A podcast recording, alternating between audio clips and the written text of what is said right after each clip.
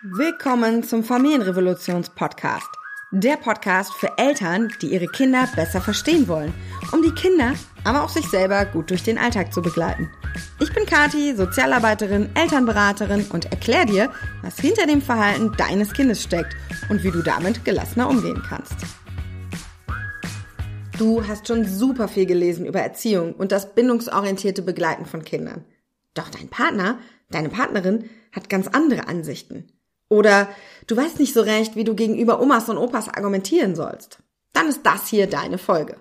Ich möchte dir nämlich einmal anhand des Schimpfens aufdröseln, warum es so sinnvoll ist, dass du dein Kind anders begleiten möchtest.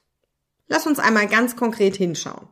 Du kommst ins Wohnzimmer, biegst nichts ahnt mit dem übervollen Wäschekorb, den du gerade aus dem Trockner geholt hast, um die Ecke und siehst, dein dreijähriges Kind hat mit Buntstiften die Wand verschönert. Dicke, rote Striche ziehen sich über den Putz. Dir bleibt vor Schreck die Luft weg. Und dann platzt es aus dir raus. Bist du verrückt? Du kannst doch nicht die Wand anmalen. Es kann doch nicht sein, dass ich nicht einmal zur Waschmaschine gehen kann, ohne dass du so einen Unsinn machst. Du seufzt und fügst wütend hinzu. Immer machst du Ärger. Du brauchst gar nicht zu glauben, dass du jetzt noch mit mir zum Spielplatz darfst. Ich muss jetzt nämlich erstmal die Wand putzen. Und die Stifte hier, also die kommen auch weg. Ein Kind beginnt zu weinen. Die kleinen Schultern zucken. Und sofort tut es dir leid, so wütend gewesen zu sein. Aber es geht ja nun auch wirklich nicht. Es muss ja Grenzen geben, würde deine Mutter sagen. Das Kind tanzt dir doch sonst auf der Nase herum. Du fügst also wütend hinzu. Jetzt brauchst du gar nicht so zu weinen, das bist du selber schuld. Been there, done that. Solche Situationen kennen wir wahrscheinlich alle. Wir sind Menschen, wir sind keine Maschinen. Aber was genau passiert jetzt in deinem Kind, wenn solche Situationen nicht die Ausnahme, sondern die Regel sind? Und das lässt sich anhand der neurobiologischen Forschung und Verhaltensforschung der letzten Jahre ziemlich gut darstellen. Achtung! Es geht jetzt hier nicht darum, dir die Schuld zu geben oder dir ein schlechtes Gewissen zu machen. Deshalb bitte unbedingt bis zum Ende hören. Denn du willst es ja anders machen. Es geht darum, es anderen zu erklären und dafür musst du es natürlich erstmal verstehen und deshalb gehe ich jetzt wirklich ganz im Detail darauf ein, auch wenn die Wahrheit weh tut. Die Sätze, die ich eben als Beispiele genannt habe, die tun Folgendes. Sie beschämen das Kind. Denn dein Kind war sich ja überhaupt nicht bewusst, einen Fehler gemacht zu haben.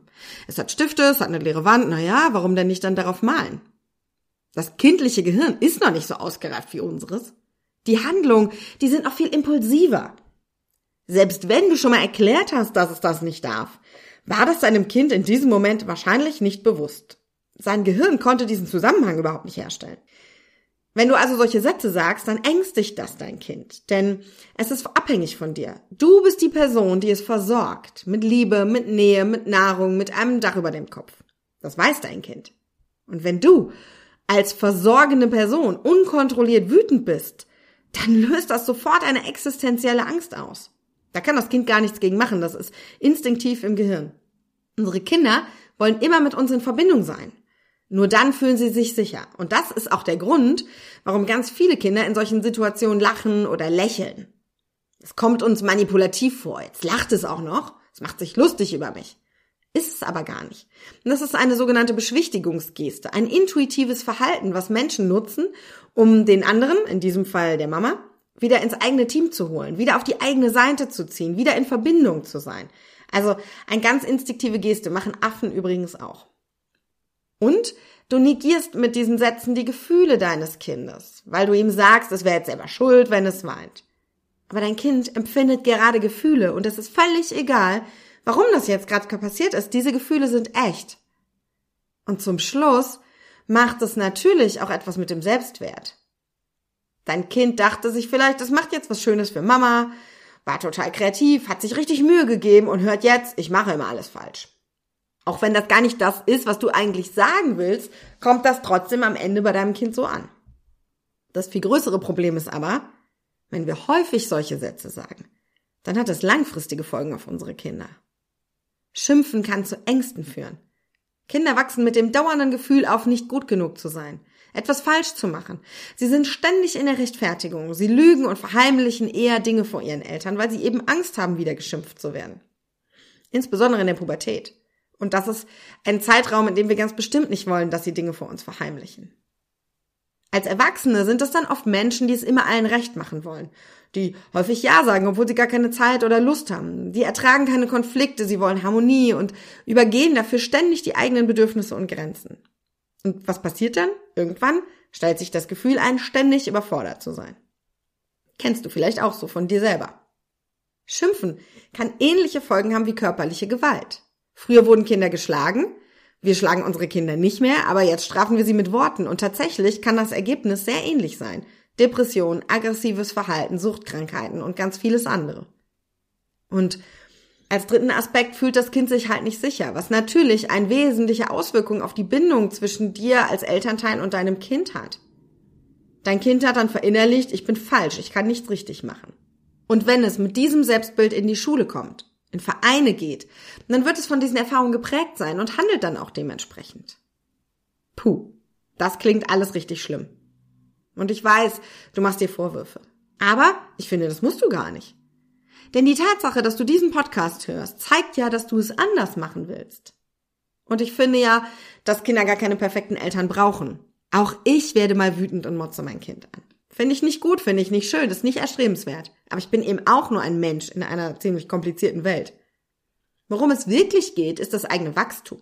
Was Kinder brauchen, sind Eltern, die sich ihre Fehler eingestehen, die sich entschuldigen können, die Verantwortung übernehmen und dann aber nicht da stehen bleiben, sondern die andere Wege erlernen und damit dem Kind zeigen, dass es eben auch anders geht. Und dafür ist es nie zu spät.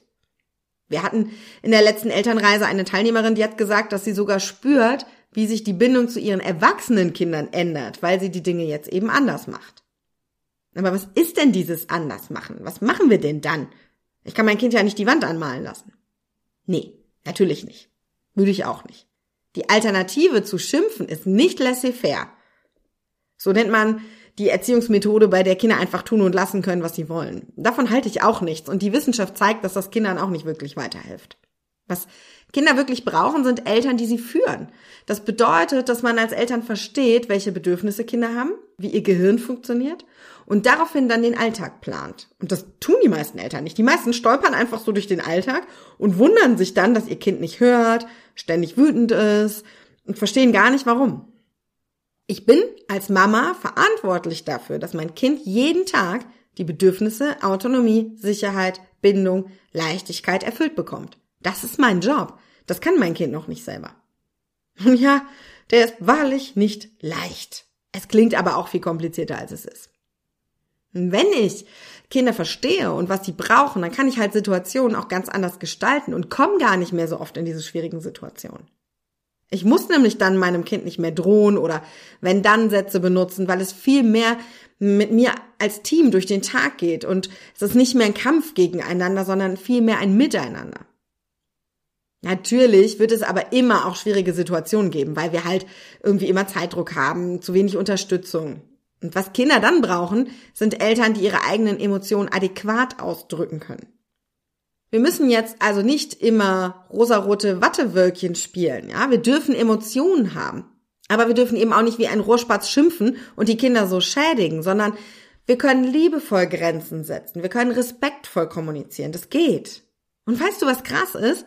Jegliche Studie zeigt, und das ist auch meine Erfahrung, ich arbeite seit 17 Jahren mit schwer traumatisierten, auffälligen Kindern und Jugendlichen. Wenn wir mit ihnen mit Liebe und Respekt begegnen, dann folgen sie uns. Und wenn wir es mit Druck und Zwang versuchen, dann kämpfen sie gegen uns. Es geht also niemals darum, dass unsere Kinder einfach alles dürfen und wir so Sklaven unserer Kinder sind. Im Gegenteil. Ich finde, wir Eltern müssen sie führen und ihnen unsere persönlichen Grenzen ganz deutlich machen.